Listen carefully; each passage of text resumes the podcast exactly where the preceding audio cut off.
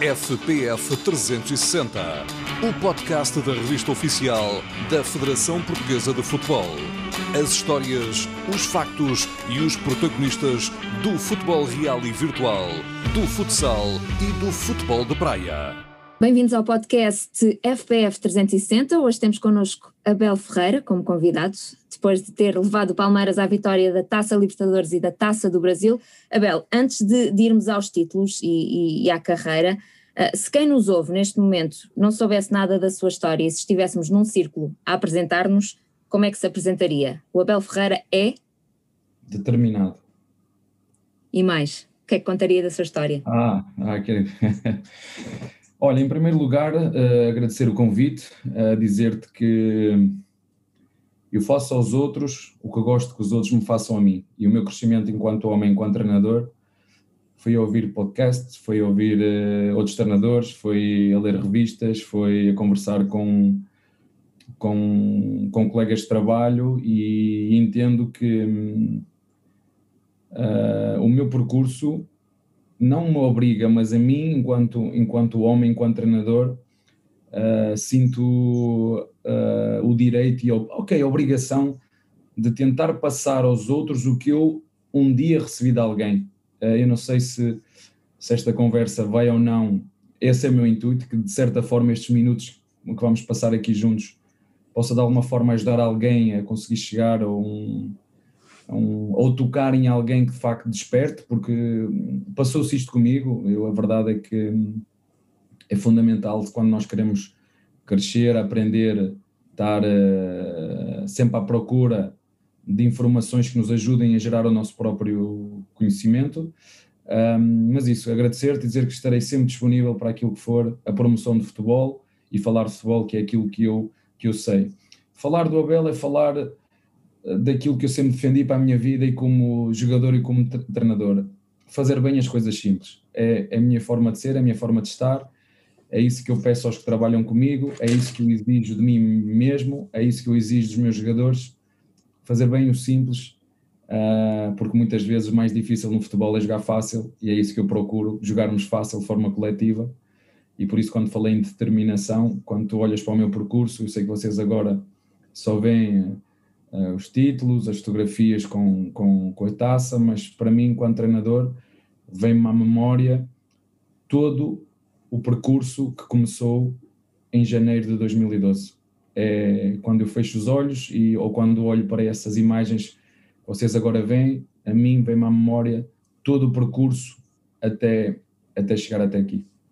E antes de falarmos desse, desse percurso, não só como treinador, mas também como jogador, Vamos fazer aqui esta parte inicial para o conhecermos um bocadinho melhor. Muito tem falado da sua paixão pelos desportos uh, motorizados. Como é que nasce essa paixão? Meu pai, meu pai eh, sempre trabalhou em automóveis. Uh, meu pai comprava e vendia automóveis. Uh, Posso-vos dizer que, um, bem pequeno, ele dizia: Anda comigo, tu dás-me sorte. Anda cá. Cada vez que te levo comigo, eu vendo o carro.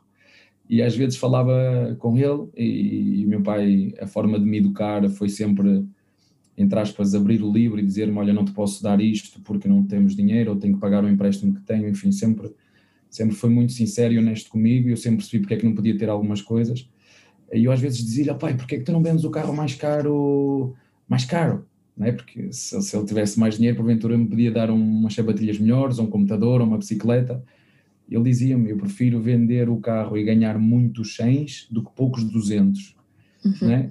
E, e, pronto, é um bocadinho, é um bocadinho assim a minha. Tenho aqui histórias giras, mas uh, depende do entrevistador. Abel, vou, vou, ver se tenho sorte então com essas, com essas histórias. Dessa paixão, é a paixão pelos carros, é a paixão pelas motas. Quando era miúdo, não sei se os seus domingos era a ver a Fórmula 1 ou não. Como motores, é? motores, tudo o que seja motor, tudo que seja gasolina. As pessoas não sabem, mas eu, eu quando jogava futebol, eh, eu comprei um karting, eu era, era uhum. maluco depois uh, cheguei a uma altura e disse, não posso andar nisto, porque de facto podia magoar, é algo que me... Eu acho que vocês têm aí um... Na altura que, que eu estava no Braga, nós fomos fazer um... uma tarde, um hobby que nós, que nós fizemos, uma tarde livre da, da equipa, foram, foram os capitães que ganharam, uh, que, que, organizaram, e acho que saiu isso no, no jornal na altura que eu era treinador da equipa A de Braga, Uhum. Então, como eu sabia, eu já eu conhecia as máquinas, dei-lhe ratada a eles todos.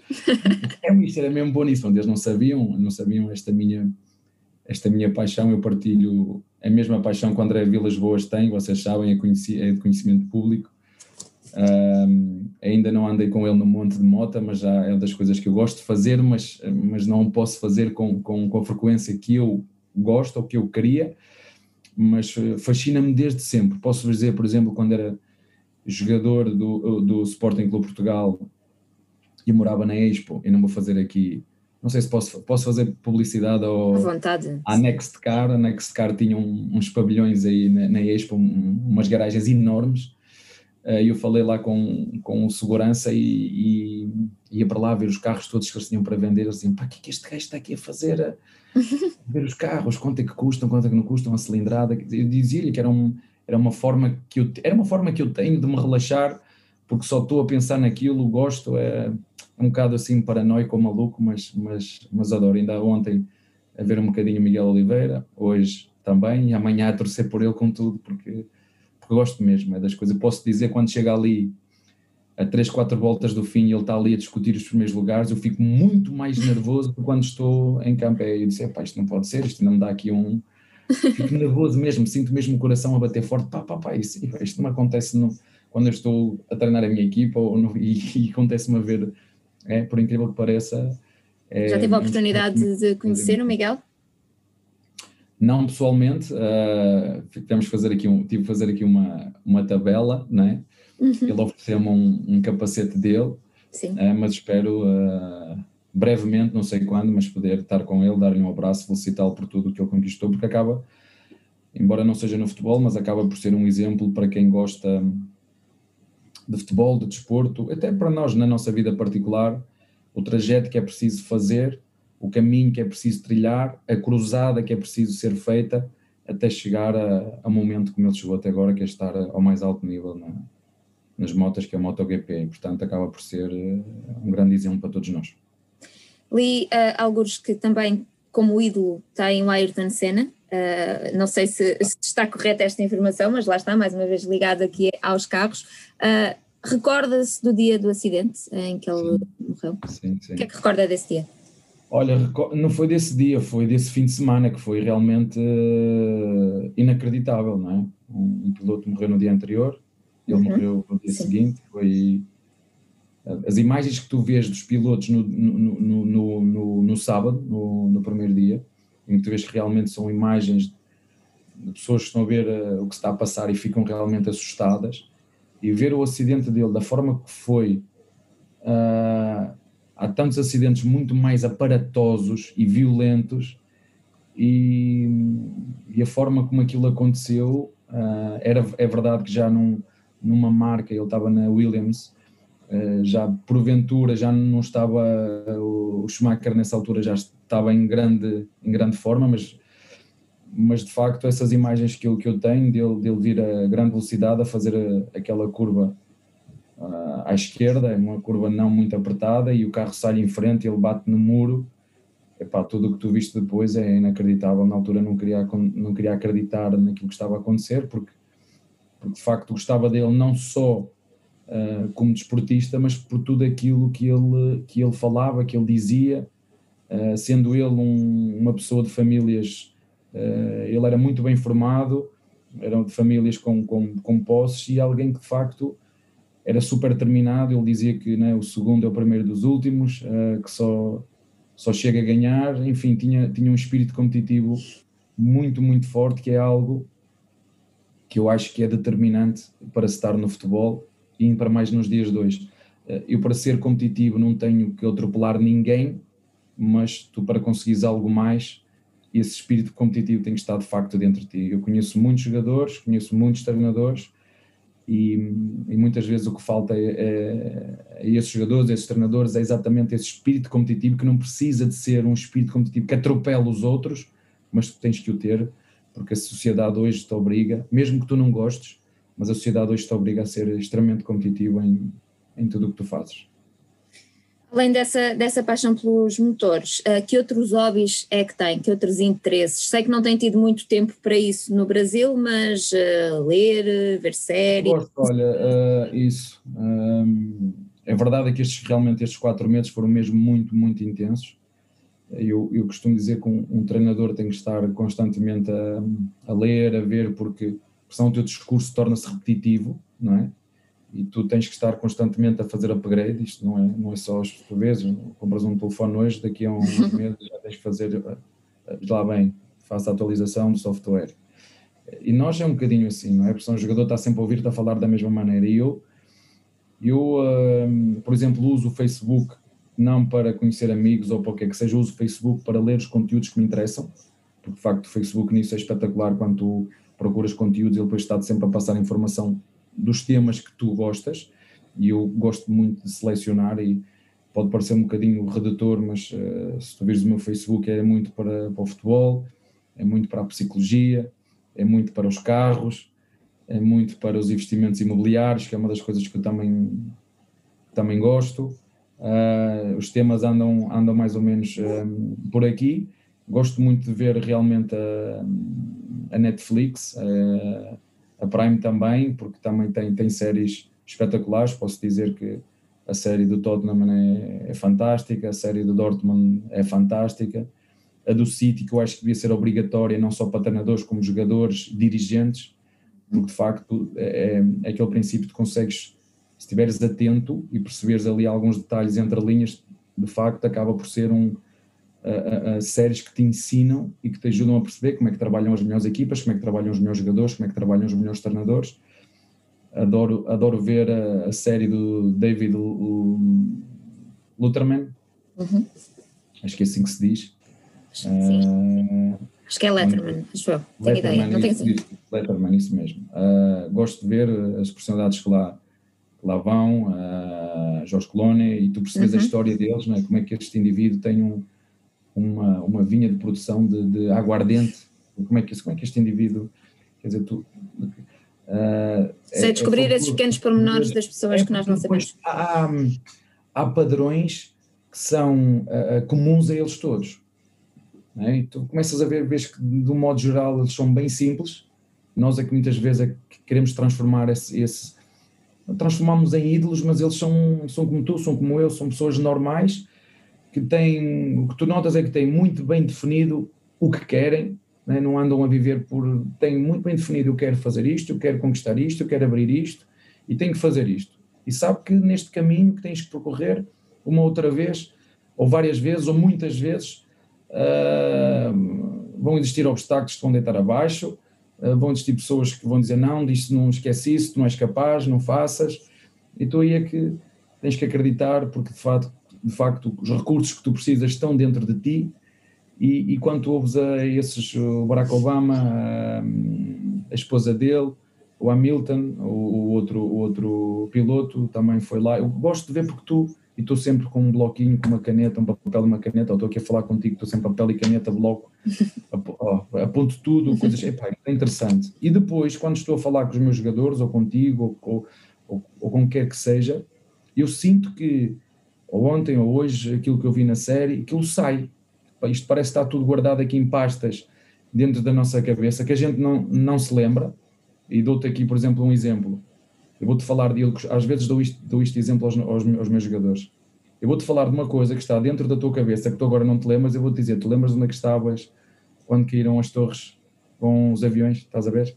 Pronto. E a nossa cabeça funciona assim, todos nós se lembram, eh, pelo menos uhum. quem viu se lembra. Sim são os tais marcadores somáticos, são coisas que ficam na nossa, na nossa cabeça, uns mais fortes como esse, de facto, daqui a 20 anos vou-te perguntar, vais me dizer, ah, eu estava ali. Sim. E há outros que te ficam pouco tempo, né? E eu uh, gosto de estar sempre a ler, a ver, para, para em momentos que seja preciso, as pessoas perguntam, não, mas como é que tu fazes aquilo? Bem, não faço, é um, é um, é um conjunto de de, de, de coisas, de, de, falar com pessoas importantes, de falar com pessoas que ganharam, de ler, de, de partilhar experiências, de ouvir, e, e, depois naqueles momentos da palestra, ou seja, ou de, ou de, conferências de imprensa, sai de forma natural. Eu às vezes com os meus treinadores, que eu chamo os meus treinadores, então Mister hoje tem, opá, olha, eu vou acreditar no meu Nelinho, que eu chamo isto de Nelinho.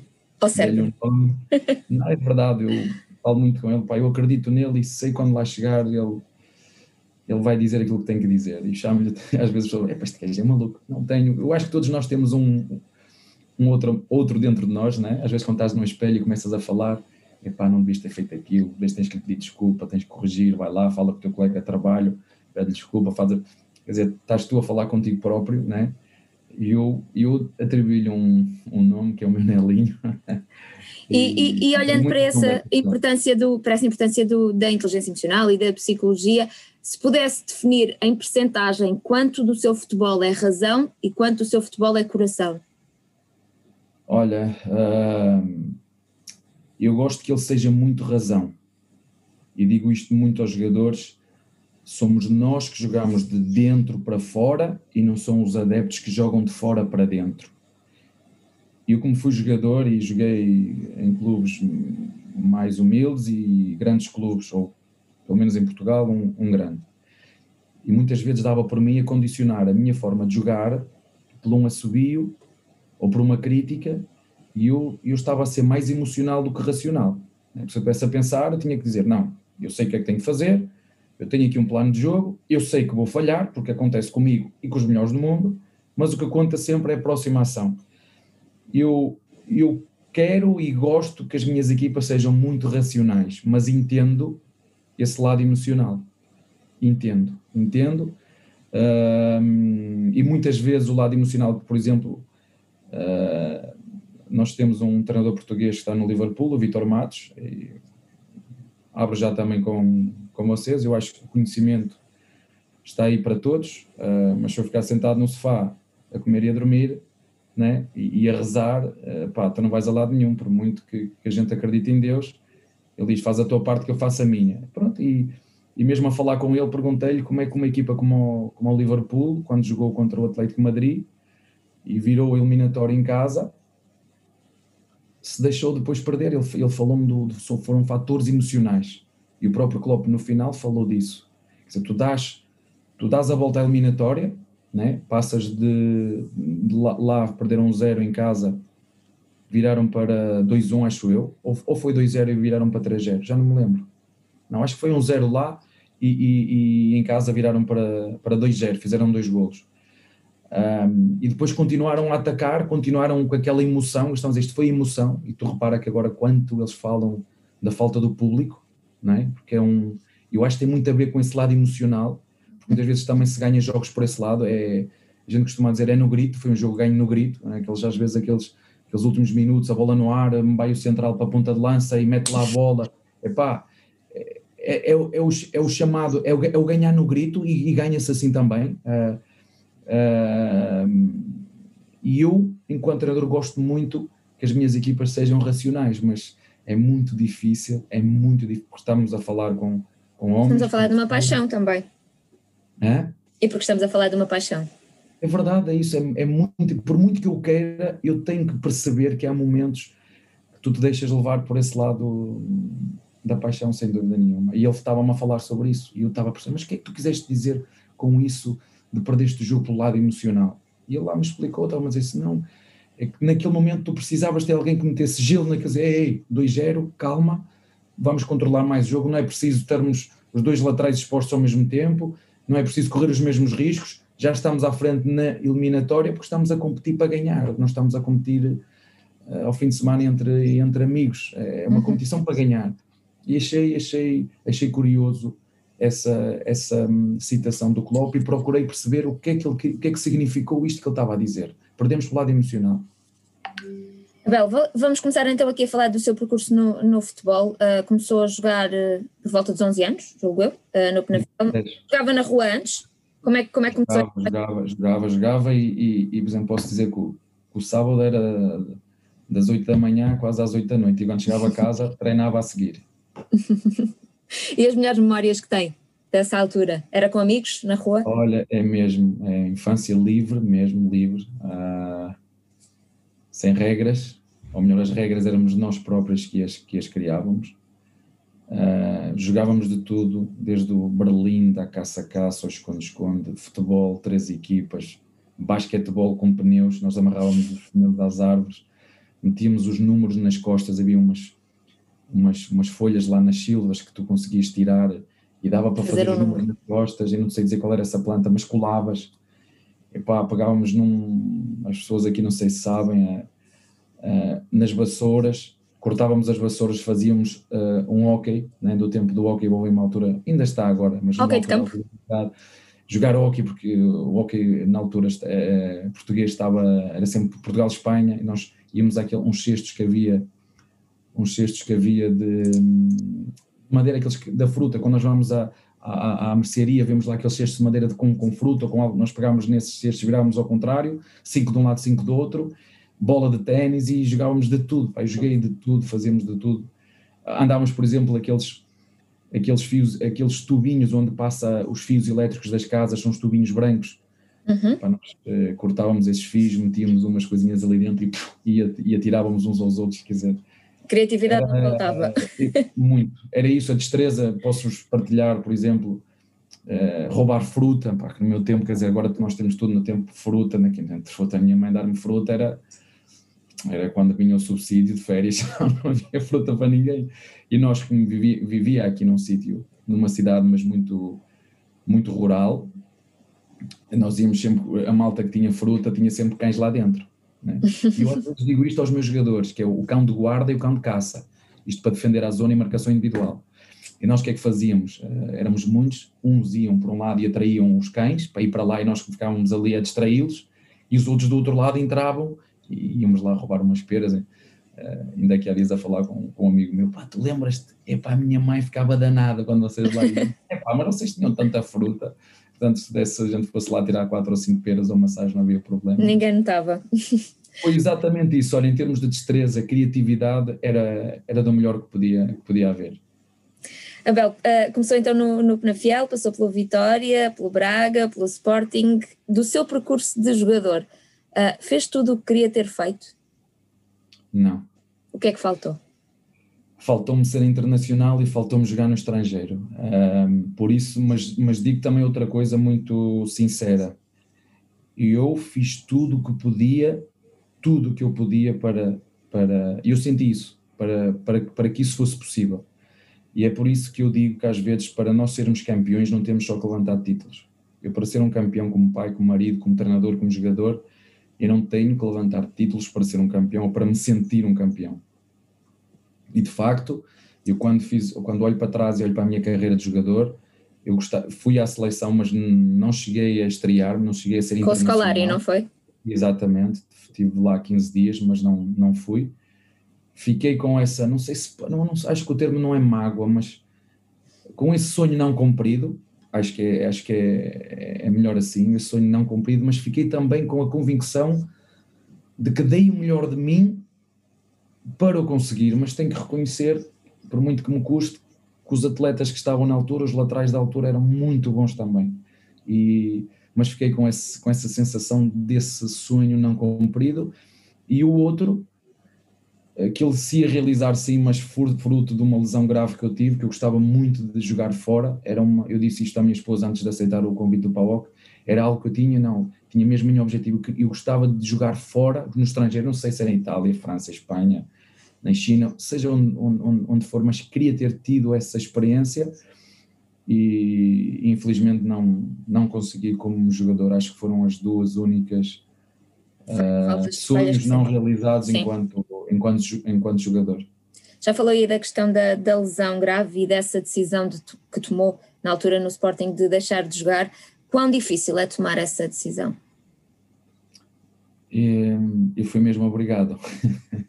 Então não é facilitou-lhe a tomada é, da decisão, não é? É muito, é muito duro, é muito duro, porque eu acho que nenhum jogador está preparado para deixar de jogar. Uh, admiro muito aqueles que estão bem resolvidos, são poucos, como lembro, por exemplo, o Lame, que disse acabou, vou acabar agora, novo.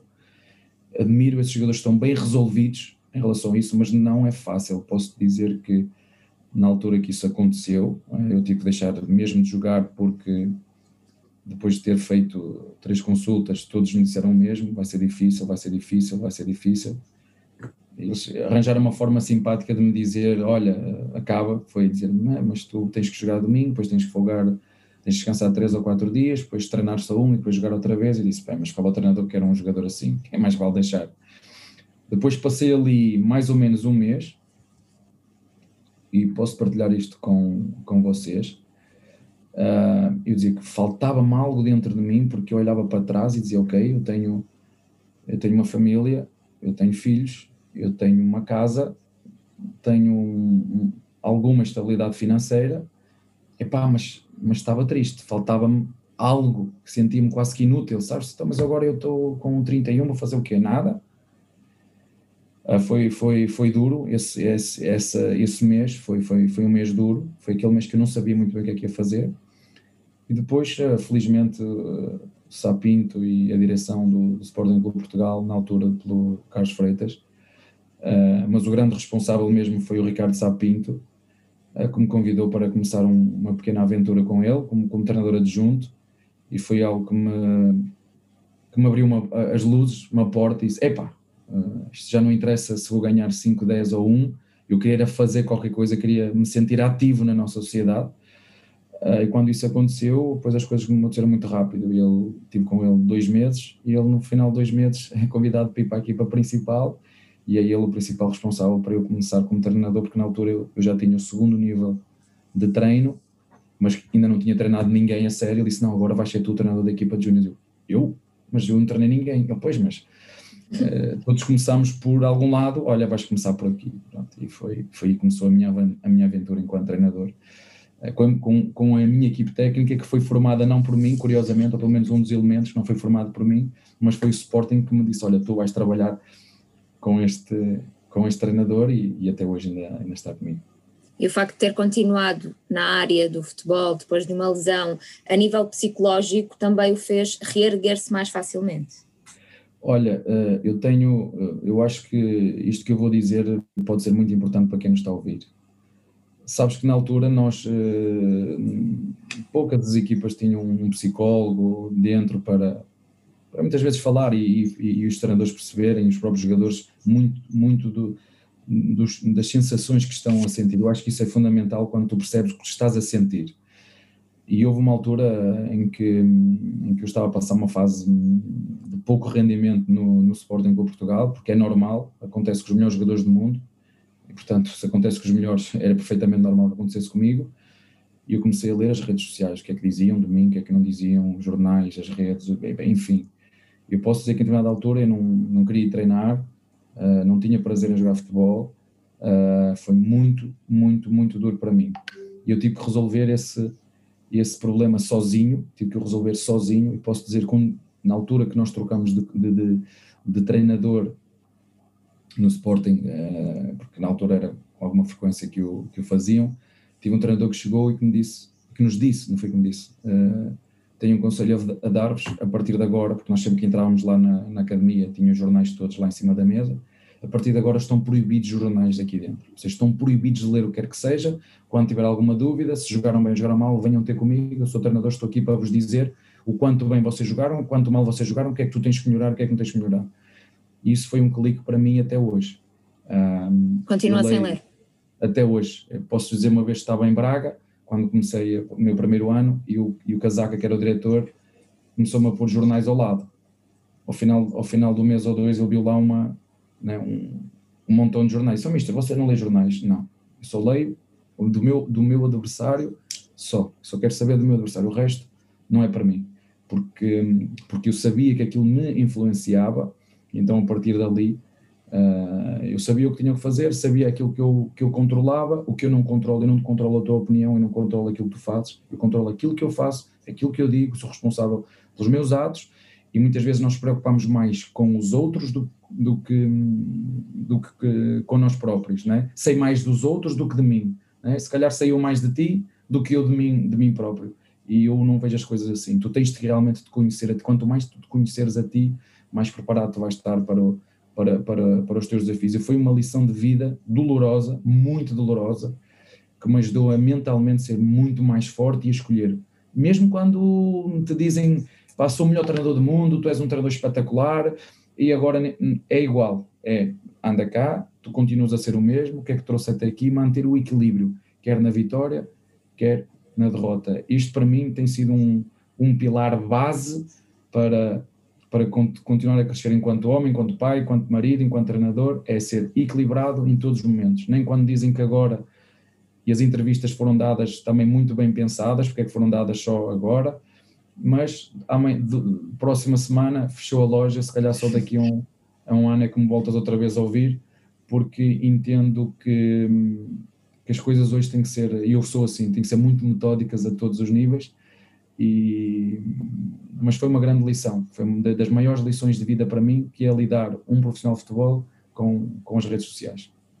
Pois era nas redes sociais que eu ia pegar, não só nos jornais, como falava ao início, hoje em dia tem ainda as redes sociais para, para enfrentar, enfrentar e, e, e, do Sporting acaba por seguir para o Braga B e depois para o Braga e em janeiro de 2019, quando o Braga perde nas grandes penalidades com, com o Sporting, é eliminado da taça da Liga, na conferência tem aquela célebre frase vou embora, não é? Entretanto, as redes sociais divulgam essa frase, uh, torna-se viral. Uh, quando é que se apercebe da repercussão desta frase e do facto de se ter tornado viral e como é que ele encarou? Não, olha, uh, uh, lá está, estás a ver que tu viste ali, e quando olho para aquilo digo, aquilo não sou eu, aquilo não sou eu no meu estado normal, aquilo não sou eu, mas uh, a paixão e a emoção que tu metes naquilo que fazes pode-te levar, se tu vires essa conferência de imprensa, eu começo muito calmo e, e depois as perguntas, por isso é que tu depois a experiência te vai dando as experiências te vão dando conhecimento necessário para, numa altura parecida, tu manteres a calma, percebes que todas as perguntas são legítimas, tu podes perguntar o que quiseres, eu posso responder o que eu quiser, e todas as perguntas são legítimas. E às vezes, os treinadores, quando tu estás a fazer uma jornalista, faz uma pergunta, tu estás aqui quase parece que estás a lutar contra o jornalista, não é? Quer dizer, não sou eu contra ti. Um, e na altura, quando eu chego a casa, posso dizer que tinha a minha mulher a chorar, a dizer que, que vergonha é aquela, tu não és aquilo, e eu próprio, quando vi, fiquei realmente. Uh, constrangido. Mais do que tudo foi que uh, muitos adeptos do Sporting, um, uma equipa, um clube que tem um significado muito grande, porque foi lá que começou tudo onde eu ganhei, quer dizer, as pessoas acharam que eu estava ali uh, a ser ingrato e, e, e, e, a lutar contra o Sporting, quer dizer, são, e as redes sociais depois empolaram isso, quer dizer, uh, eu acho que muitas vezes os treinadores quando falam têm que falar assim, a minha intenção naquilo que eu vou dizer é já estou a dizer qual é a minha intenção, porque senão quem está a uhum. ouvir interpreta, ou quem está a ler, lê, ou vê da maneira que é. Então, a minha intenção foi dizer o seguinte: independentemente do clube que nós estávamos a, a defrontar, que por acaso era o Sporting, mas podia ser o Benfica, qualquer outra equipa, houve um golo que foi marcado, que surgiu de uma situação de lançamento em que o árbitro não marcou falta, o árbitro não marcou falta, e depois vem o VAR anular o gol por uma falta. Portanto, se o árbitro não marcou falta, é porque não era um erro grosseiro. Porque o árbitro só tem que intervir quando é um erro claramente grosseiro. É pá, se ele tocou ou não tocou, o árbitro entendeu que não era o suficiente para marcar a falta. E depois vem o VAR dizer que tinha sido falta. E quando estás a disputar uma meia, uma meia, uma meia final, logicamente isto tem um impacto diferente. E eu também quero ganhar títulos, eu também quero uh, ganhar, não é? E quando estás na, na, conferência de imprensa e te fazem uma pergunta e puxam, e puxam, e puxam, e porque é assim, porque o modéstia à parte, o árbitro erra, fica dois dias na jarra, como se chama, né? fica lá dois ou três dias e volta. Mas o treinador não. E tu sabes disso melhor do que ninguém. Os treinadores têm uma profissão muito estável, se não apresentam resultados, vai embora. É? é mesmo assim, vai embora. Assim, assim como tu quiseres, vai embora. Uh, e as pessoas têm que perceber que o futebol, e eu inclusive percebo o futebol, uh, um erro que não foi teu, és tu que o podes pagar. Né? Um erro que não foi teu, e acontece, porque acontece. Um erro que não foi teu, podes pagar. E na minha opinião, eu vou voltar aqui, é a minha opinião, e para mim as opiniões não se discutem, é uma só opinião. Eu tenho a minha, tu tens a tua, Sim, e eu não vou estar aqui a discutir a opinião contigo, não é? Era que não tinha que ser anulado aquele golo porque não houve um erro grosseiro, né?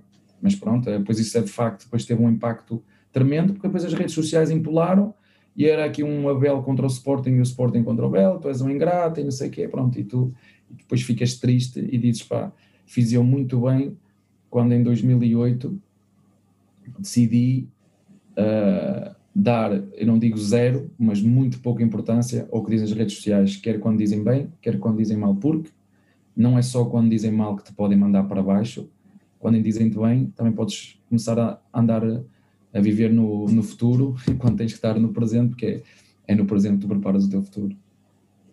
Bel, continuamos a olhar aqui para o seu percurso, depois quando sai para o PAOC, para um país completamente diferente, uma realidade completamente diferente, calculo que a língua terá sido assim o mais difícil de, de, de adaptação. O que lhe pergunto é o que é que foi mais difícil na adaptação e a melhor memória que tem no PAOC? Olha, uh, o mais difícil curiosamente não foi a língua, porque o meu inglês também não é grande espingarda, mas é o suficiente para para me entender com os meus, com os meus jogadores e a maioria deles falava inglês. Uhum. Uh, e portanto, foi em relação à língua, à, à língua foi, foi, foi fácil. O que foi mais difícil, e isso foi, foi também uma grande experiência para mim, e o PAOK e o Campeonato Grego trouxe-me uma experiência brutal, eu já vos vou dizer porquê. A primeira, o primeiro obstáculo uh, foi o PAOK tinha feito a melhor época da sua história, Quer dizer, tu vais substituir um, um, um treinador na, quando o clube faz a melhor época da sua história, então, portanto, as expectativas estavam ao rubro, né? Uh, e vais substituir um treinador que é antagónico àquilo que tu fazes. É antagónico. Quer dizer, não há, em cada momento do jogo, é completamente diferente. Desde as bolas paradas, é como, como é que nós pressionávamos, como é que nós defendíamos, como é que nós atacávamos, é antagónico. E ele, de forma antagónica, conseguiu fazer a melhor história, a melhor época da história do, do PAOK. E eu, quando chego ao, ao, ao faço a minha análise, como fiz ainda agora no, no Palmeiras, e disse: Eu não consigo ensinar aquilo que não sei, muito menos aquilo que eu não acredito. E isto quer dizer o quê? Que há muitas maneiras de ganhar, não há só uma, há várias. E ele ganhou daquela maneira. Mas eu, daquela maneira, eu nem sabia ensinar aquela maneira, nem acreditava naquela maneira que o Lucesco tinha triunfado. Portanto, esse foi logo o primeiro desafio, convencer os jogadores a que íamos a, olha, agora vocês ganharam tudo, foram campeões, ganharam a taça, e agora vamos fazer tudo ao contrário. Este gajo é maluco. E, eu, o que lhes disse foi exatamente isso que estou a dizer aqui a ti. Eu disse, eu não consigo ensinar-vos, por muito que vocês queiram, por muito que vocês gostem, por muito que isso vos dê conforto, eu não vos consigo ensinar aquilo que não sei. E eu acredito que o PAOC, ao contratar-me e pagar o que pagou por mim, não pagou ou não me contratou para vir para aqui fazer de lucesco. E tivemos esta conversa franca, uh, frontal, entre nós.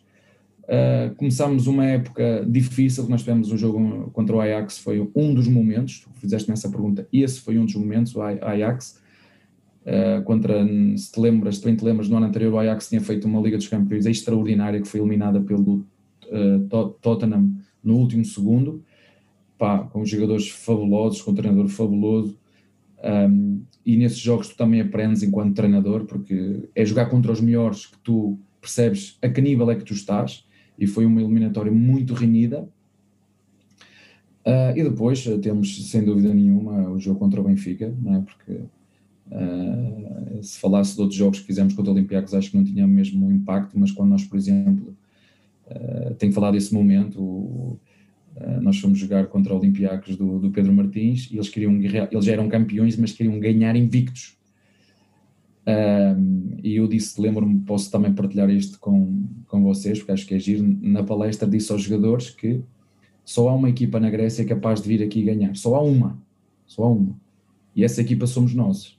E esses jogadores são vocês. É a única equipa que pode vir aqui ganhar neste estádio é o PAOK. Não há outra.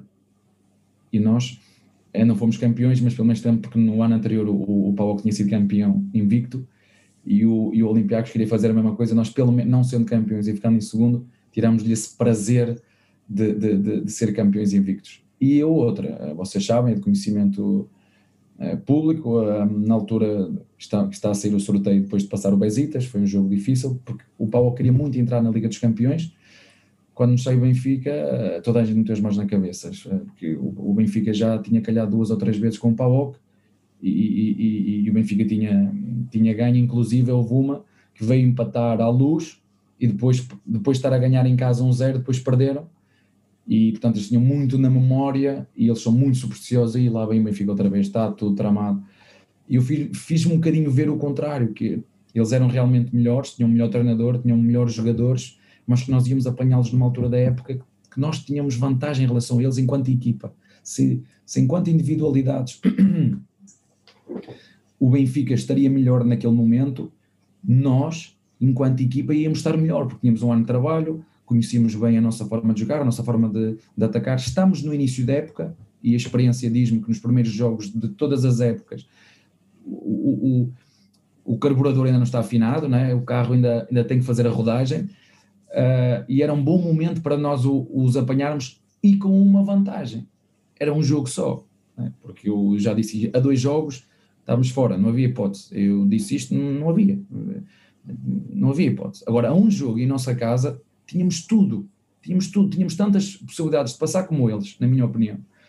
E foi um jogo que nos correu muito bem, que nos, nos marcou a todos e, porventura, eh, foi um dos jogos que, que, que nos marcou um, pela forma coletiva, pela estratégia que, que, que, utilizamos, que foi um jogo, como não atacávamos com uma equipa do mesmo patamar, eh, tivemos que, que, usar mais este lado estratégico para conseguir passar esta eliminatória. Abel, já vamos aqui com 30 minutos de, de conversa, chegamos ao Brasil. Acho que temos aqui mais muito para falar. Um, viaja para o Brasil em outubro de 2020, em plena pandemia. Como é que foi recebido? Já disse que foi, que foi bem recebido, mas que exemplos concretos é que recorda de quando chega? Uh, bem recebido fui, mas com 500 pontos de interrogação não é? Já no, no, no tinha sido o mesmo, é, bem para aqui este treinador, não ganhou títulos, ainda pagamos por ele um, uma fortuna, mas ele ainda não ganhou nada. Olhamos para o currículo, tem só ali um. Foi campeão nos Júniors,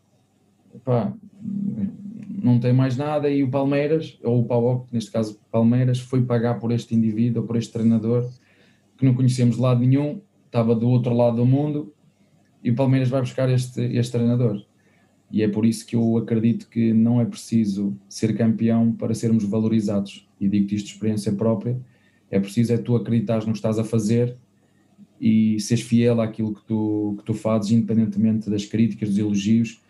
E eu acredito que o que nos levou até ao PAOK e até ao Palmeiras foi todo este trajeto de uma ideia de jogo que valoriza os jogadores, valoriza o clube e valoriza o espetáculo uma, uma ideia de jogo onde há uma mistura entre jogadores jovens e jogadores experientes, um, porque eu fui, enquanto uh, treinador, habituado a lidar com os júniores, a formar equipas, por exemplo, dos júniores com jogadores de, de juvenis, a formar uma equipa B com jogadores dos júniores e jogadores também de juvenis, portanto, sempre foi algo que eu me senti muito confortável e levei essa experiência comigo, quer para o Braga, quer para o PAOK e depois ao chegar ao Palmeiras.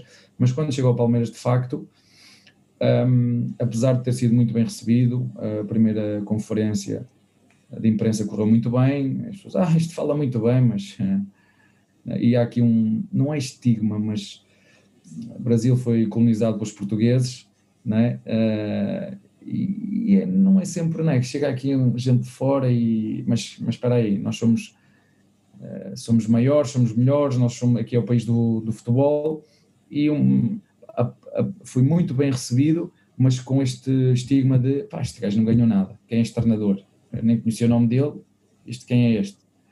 Um, o que é certo é que nós uh, fizemos o que tínhamos que fazer, que é estar caladinhos, fazer o nosso trabalho, focar-nos naquilo que nós, onde nós somos bons e onde nós controlamos, envolver e, envolver e comprometer a nossa equipa ao contrário do PAOC, apanhamos uma equipa sedenta de ouvir coisas, né? no, enquanto no PAOC foi, opa, o que é que vem este para fazer? Que agora vamos, a, vamos arriscar a atacar desta maneira, com os dois laterais subidos ao mesmo tempo, quando nós antes só atacávamos com 5 e defendíamos com 5, quer dizer, nós antes defendíamos atrás da linha do meio campo e este quer, quer defender logo à saída uh, da, da, área do, do, do adversário, uh, e chegamos, cheguei ao Palmeiras exatamente o contrário, é, diga que nós fazemos, foi o que eu senti. Tudo o que tu dizias, eles, vamos embora.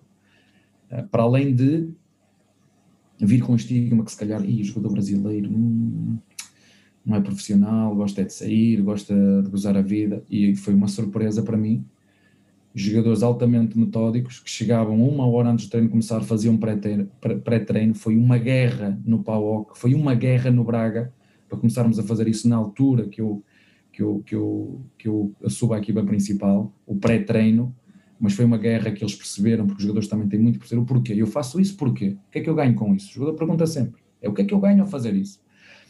No PAOC igual, foi uma guerra, eh, fazer o o, o pré-treino, a prevenção, porque eu lhes dizia, é muito pouco tu chegares a fazer só 60 minutos e ires embora, é muito pouco, é muito pouco. E quando tu ouves, por exemplo, o Cristiano Ronaldo a falar, os melhores, é quando ouves os melhores, o que eles quer dizer, ele chega ao treino mais cedo, treina, é o último a sair, chega a casa e não é continuar a treinar. Pá, isto é de malucos. E o que é certo é que ele está onde está por alguma razão, não é? Porque fica no sofá a dormir. É? Ainda o, o Semedo contou uma história que fizeram uma viagem os dois, quer dizer, que ele chegou a casa da história e disse: Olha, vamos ali fazer recuperação para a piscina, não sei o quê. Quer dizer, isto, é mentira, não é? Mas as coisas depois não são por acaso, não é? Não são, não são por acaso. E quando, isto para terminar, há, e quando uh, uh, me deparo com o profissionalismo destes jogadores, o, o, o pré-treino e o pós-treino, foi uma, uma surpresa absolutamente, absolutamente extraordinária. Isso ok, eu tenho aqui rapaziada que se prepara, que se dedica, profissional, todos, o, o que deve ser o normal, portanto nós temos aqui que rapidamente criar aqui um espírito de grupo muito forte, onde todos percebam que são importantes, onde todos percebam que as regras são claras, só podem jogar 11 entrar 5, onde todos percebam que ninguém está acima dos interesses da equipa e onde todos percebam que há critérios muito claros de escolha do seu treinador. O primeiro é o comportamento, né? o segundo é o rendimento e o terceiro é a estratégia. O que é que eu quero dizer com isto? Ah, se não tiver um bom comportamento em grupo, está fora. Está fora. Primeira regra, está fora. o rendimento, logicamente, temos que premiar o rendimento. Tu jogas estás bem, a equipa está bem, não te vou tirar. É, o outro vai ter que esperar. Ou um jogador fez um gol ou fez dois. E eu entendo para aquele jogo que nós vamos fazer, o ponta de lança que, que até fez dois golos no jogo anterior, mas eu explico, expliquei-lhes isto, fez dois golos, e depois, ah, mas eu não vou jogar porque se eu fiz dois golos no, no jogador, não, olha, não vai jogar porque tu és um jogador de profundidade, e neste jogo nós não vamos querer um jogador de profundidade, vamos querer um jogador mais de área, mais de presença, e o Manel tem essas características que tu não, que tu, que tu não tens. Ele depois pode fazer duas coisas: ou seguir a regra do comportamento, ou estragar a regra do comportamento. E se ele a fizer, tanto faz ser o Messi, como o Ronaldo, como. Arriscado. E portanto, as regras foram claras, muito bem aceites. E para terminar este, este assunto, dizer-te que encontrei uma equipa de mente e coração aberto para as ideias dos seus treinadores. Falei muito da preparação dos jogadores, mas uh, olhando também para a sua preparação, o que eu quero saber é como é que é para si um dia de jogo? Olha, uh, primeiro é tranquilo, eu gosto de estar muito tranquilo, dia de jogo não, não, não atendo telefones de ninguém, gosto de estar tranquilo, fazer o, quase como um, um meu ritual. Um retiro, um retiro. E, um ritual. Eu gosto, gosto de me levantar, gosto de tomar o meu pequeno, o meu pequeno almoço lá, café da manhã, que é o nosso também é espetacular, mas de facto lá também é muito, muito bom.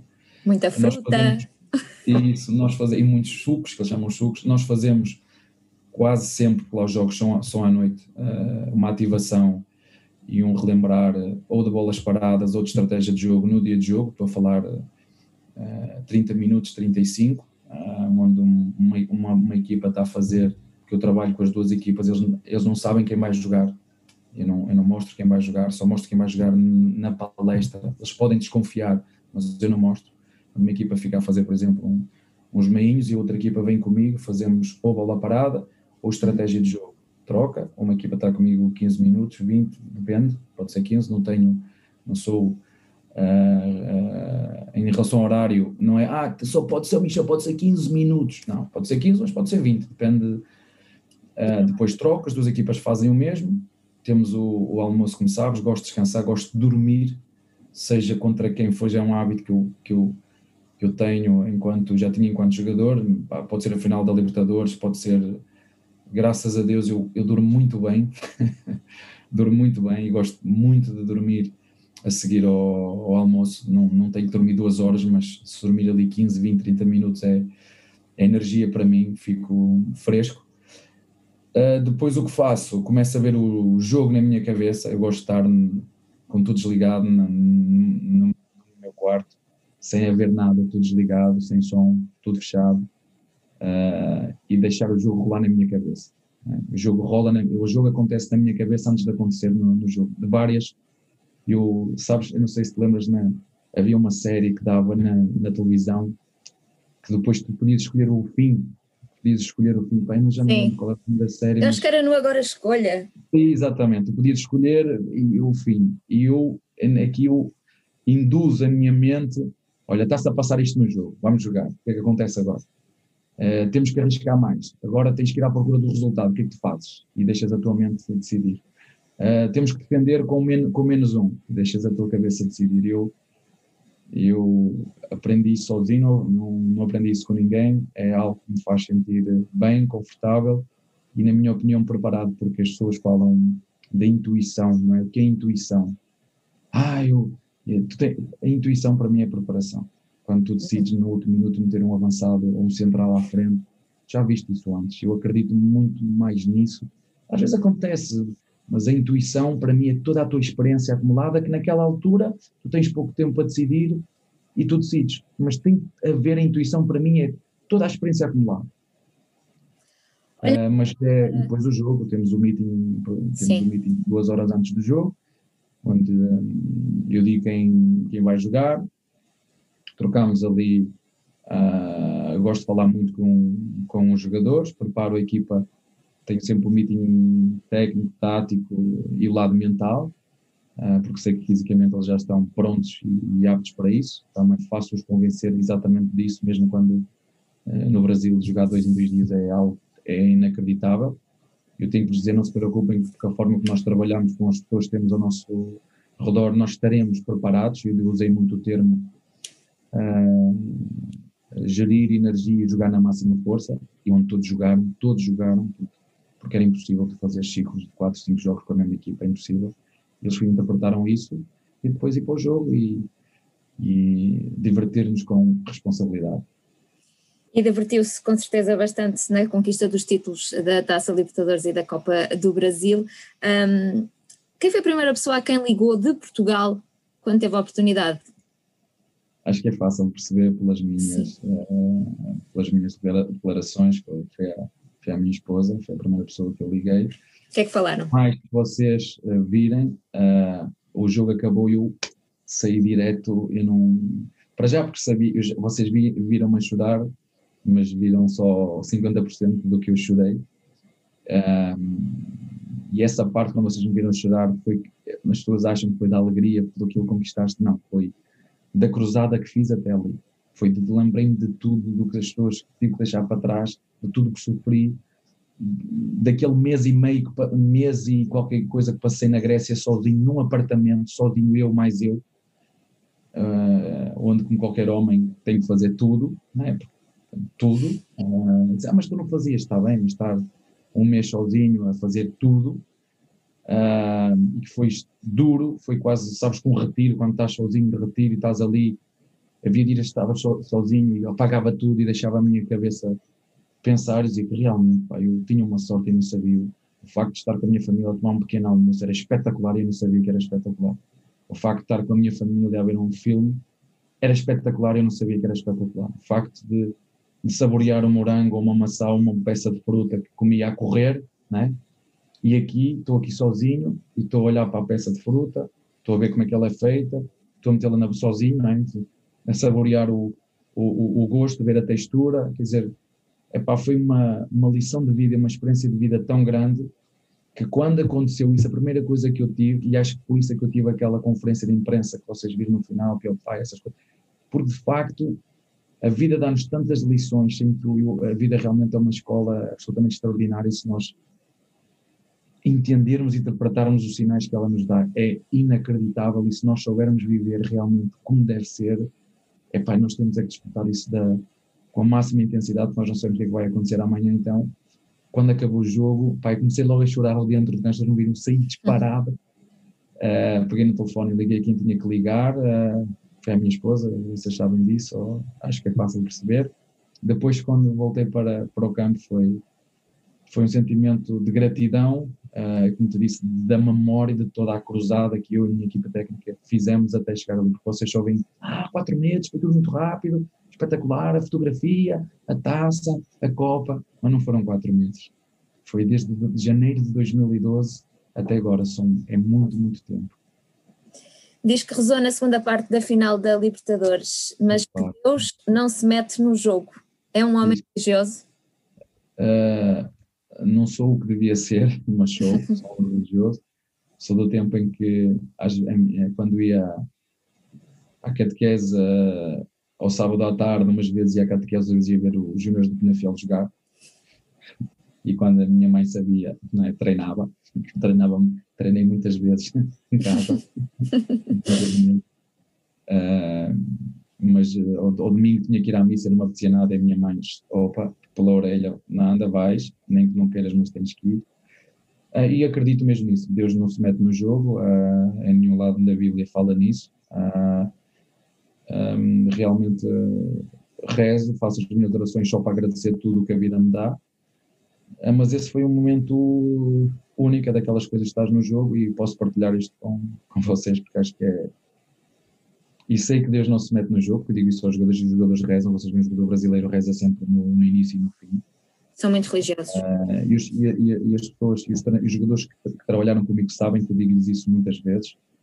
Uh, eu faço sempre uma oração quando me deito e quando me levanto e é sempre para agradecer. Eles sabem disso. Pelo facto, quem joga futebol, quem faz disto profissão e quem tem o privilégio de fazer aquilo que gosta, uh, eu acho que não, não deve ter coragem sequer de pedir o que é que seja. Portanto, nós realmente somos uns, feliz, uns e temos a que agradecer tudo o que a vida e Deus no, no, nos proporciona. Mas nesse jogo é muito giro nós fizemos um jogo muito competente lá, inclusive eu levo um amarelo porque chutei os placares, nós podemos fazer o quarto e o quinto e não fizemos, eu, eu parecia que estava a adivinhar o que, é que ia acontecer no segundo jogo, uh, porque se realmente nós fizéssemos o quarto e o quinto, nós quase certeza, quase de certeza Barcelona a levar 4 no PSG, no, no, Paris Saint-Germain, e depois eh, deu 6. Eh, portanto, no futebol tudo é possível. E quando nós temos o retorno em casa, e tu reparas que no dia anterior que o River está a lutar pelo título com a boca e poupa metade da equipa, é porque acredita. Quando tu chegas ao estádio e começas a ver que estão a levar garrafa de champanhe, até podia ser aqui um fator psicológico. Sim. Que estão a levar garrafa de champanhe, vamos lá ver se você quer dizer a passar à nossa frente. Como é que é possível se não levar a garrafa de champanhe? Estão mesmo convencidos que vão passar isso e estavam, e estavam. E nós começamos o jogo, temos nós a primeira oportunidade para matar o jogo, para dar uma facada e matar o jogo, que era o Rony isolado e falhou.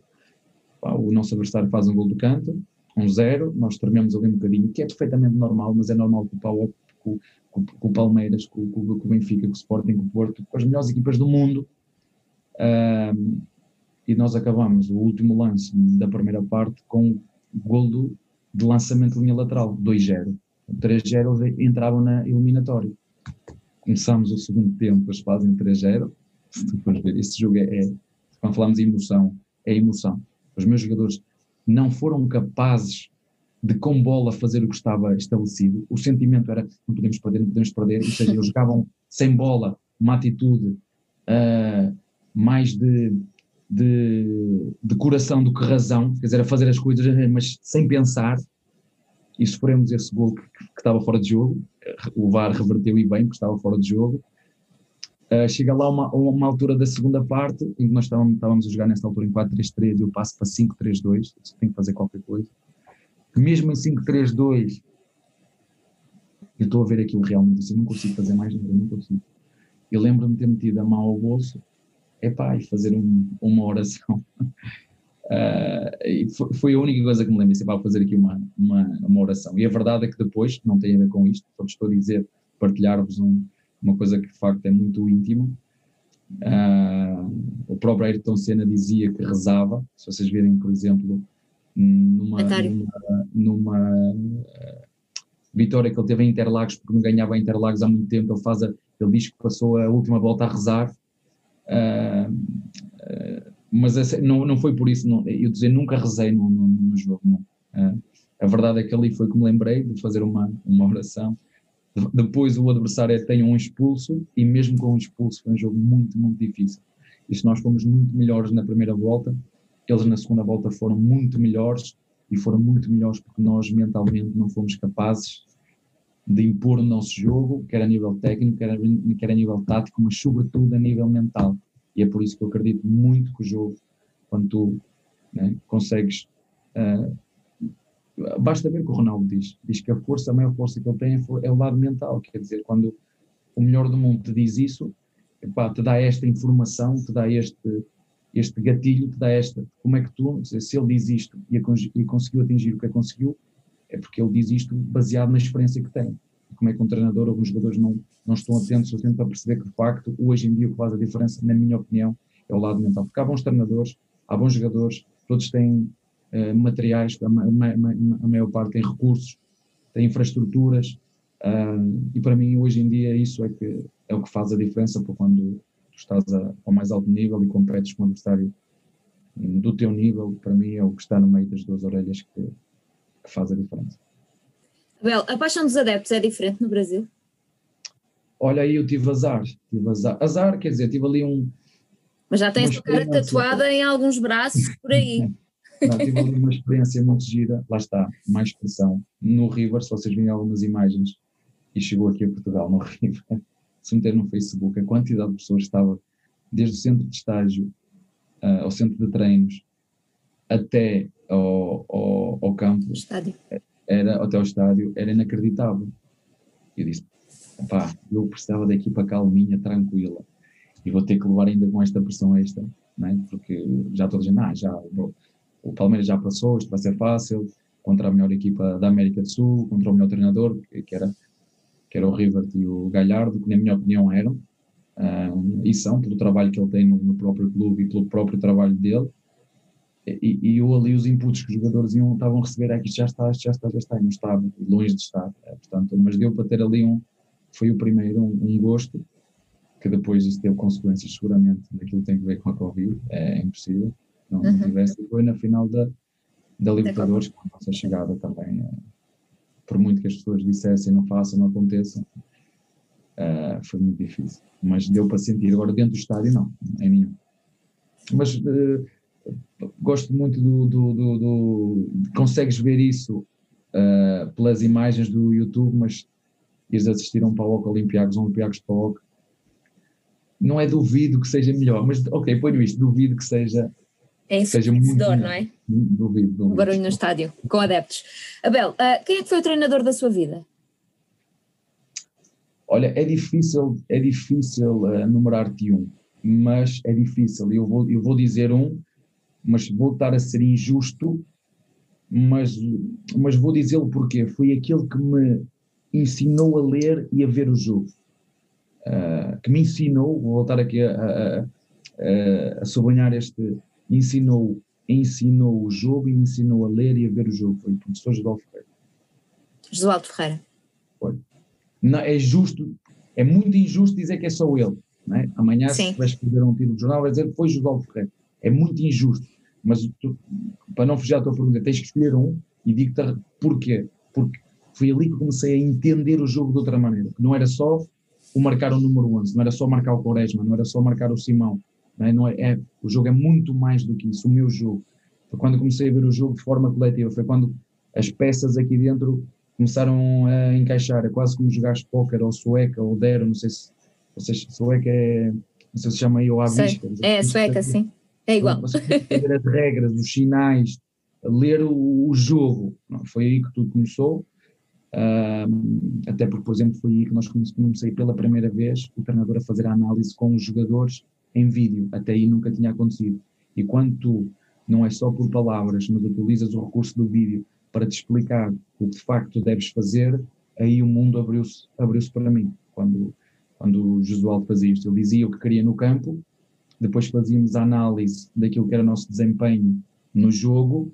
Eu lembro perfeitamente como na altura as, nós as, as, as imagens que tirávamos eram as, da, as das um, uh, eh, câmaras de, que estavam a filmar o jogo. Hoje em dia tu já direcionas para o que tu queres. Uh, vou dar só um exemplo, ele dizia aqui, nesta imagem falta aqui um jogador. É, tu dizia, para o lateral direito está mais fechado. Quer dizer, uhum.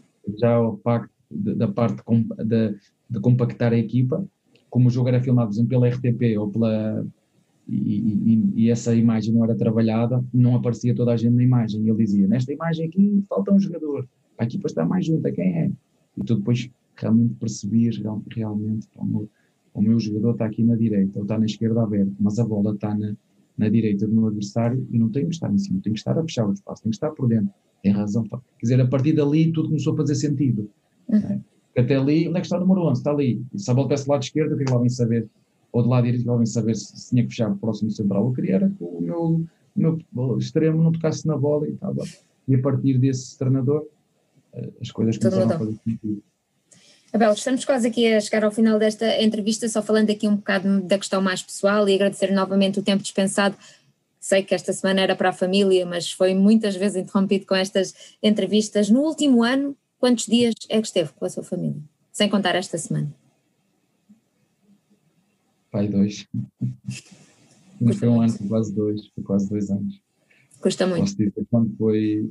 Uh, foi aquele período de um mês fechado, quando devia ter ficado em casa, e, eu, e posso dizer que a última vez foi, foi dois dias que estive aqui a passar o fim de semana, dois dias, fui para lá, fechado. Uh, quando foi a transferência para, para o Palmeiras, vim, passei um dia em casa, fui. Um, dois dias. É isso, é duro. Abel, uh, sei que as suas filhas não gostam muito de futebol, um, mas uh, qual é que é assim a melhor memória que tem que junta o futebol e a sua família? Tenho duas. Olha, uh, não é elas não gostam, elas não percebem. Não ligam muito. Ah, ok. É, então ainda vão gostar, é isso? Ainda acredita nisso? Olha, vou-te dizer que tenho duas memórias, e porque eu acho que elas, não sei se viram mais do que dois, três jogos. Tenho uma com a minha filha mais velha, com a Maria Inês, quando fui campeão no Sporting Clube Portugal nos Júniors, em que estava ela e a mãe na bancada, e tenho outra com, com aí já com os três, com a minha esposa, com a Maria e com a Mariana, num jogo brutal, lindo, PAOK Ajax em Salónica. Foi, foi as, as, duas memórias que tenho das minhas filhas a ver um, dois jogos. Onde é que se vê daqui a 10 anos? Ah, não sei. Não sei. Conta, não é? ver-me um bocadinho mais velho, um, com os mesmos princípios, os mesmos valores e, e, e ser feliz. Onde não sei mesmo. Já falámos há pouco dos, dos sábados, da sua infância, a brincar, dos domingos, uh, se calhar a ver a, a Fórmula 1. Como é que é hoje um domingo perfeito para si? Não fazer nada. Não fazer, não fazer, é o dia de não fazer nada. É em Portugal? Em Portugal ou na Grécia. Quando eu tenho de folgas, eu não gosto de fazer nada, não gosto de ter, ora bem, tenho que me levantar às 8, depois o treino é às 9 e meia, tenho que preparar o treino, tenho que às 10, depois tenho que fazer a revisão do treino, uh, temos que ver o adversário, é não fazer nada, é. E que horas é que me levantei? Olha, foi às 10, foi às 8, ok, levanto, o que vou fazer agora? Uh, olha, vou ver uma série, não, vou ler um bocadinho de livro, olha, não, vou ouvir música, é não fazer, chama eu vou fazer alguma coisa, mas é não fazer nada, é não ter horas para nada. Adoro não fazer nada. E pegar no fato treino. Né? Que estou aqui em casa, as pessoas perguntam todas as coisas. Cheguei ao Brasil, as pessoas dizem, pá, já desde o tempo, não sei o que, ele andava sempre de fato. Eu gosto de andar de fato, mas em casa a minha roupa preferida é, é o fato treino. É um polo e, e fato treino, fato treino. Andar de fato treino e não fazer nada. É, é um belo domingo para mim. E estar em casa, em casa. No início desta entrevista, de entrevista falou no facto de fazer bem as coisas simples. Já disse que não precisa de muito para ser feliz. Do que é que precisa, afinal? De ter gente à minha volta, gente, uh, pessoas, uh, família. porque sabes, quando tu tens um e passas para cinco, é fácil viver com um. Agora, se sempre tiveste cinco, passar para um, acho que vai ser muito difícil, mas não, não preciso de muito para, para ser feliz. Preciso de, de um bom par de pessoas eu disse isto, parece uh, duro, mas eu costumo dizer que, a minha opinião, que a solidão é o primeiro passo para a passagem para o, para o outro lado e, portanto, uh, ter pessoas comigo é, é o que eu Mesmo longe, nunca se sentiu sozinho? Não, porque de facto as tecnologias bem utilizadas são extraordinárias. A gente não toca, que é uma das coisas que eu, que eu preciso, eh, por exemplo, eu criei uma altura, para terminar, criei na altura uma regra no, no PAOC e disse, pá, disse aos jogadores, eu tenho que sentir, vocês têm que me abraçar. Começaram, Mister, Abel Ferreira faz anos. Começaram a dizer, não, não, não fiz anos. Foi uma regra que eu criei, a partir daquele dia. E para os jogadores que não jogavam, que às vezes eles vinham e diziam, oh, podes-me abraçar na mesma, não jogas, mas isto é só uma decisão, porque o respeito tem que ser. Sentia que precisava do, do, do abraço, e quando o abraço não era com aquela intensidade necessária, ora, vamos dar aqui um abraço como deve ser. É pá, não é que depois vem o coronavírus, isso acabou. Mas houve uma altura no Paulo que estava longe e sentia isso, expliquei, estou a precisar que vocês me deem carinho. Isto não é só o treinador passar carinho para os, para os jogadores, eu estou a precisar, estou a precisar do vosso.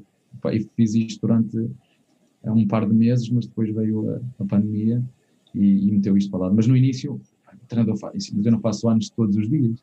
Criei essa regra. Achei, pá, estou a precisar, todos os dias dava um abraço aos meus jogadores antes de começar os treinos. Era giro que alguns depois de jogos vinham dar aquele abraço a mim.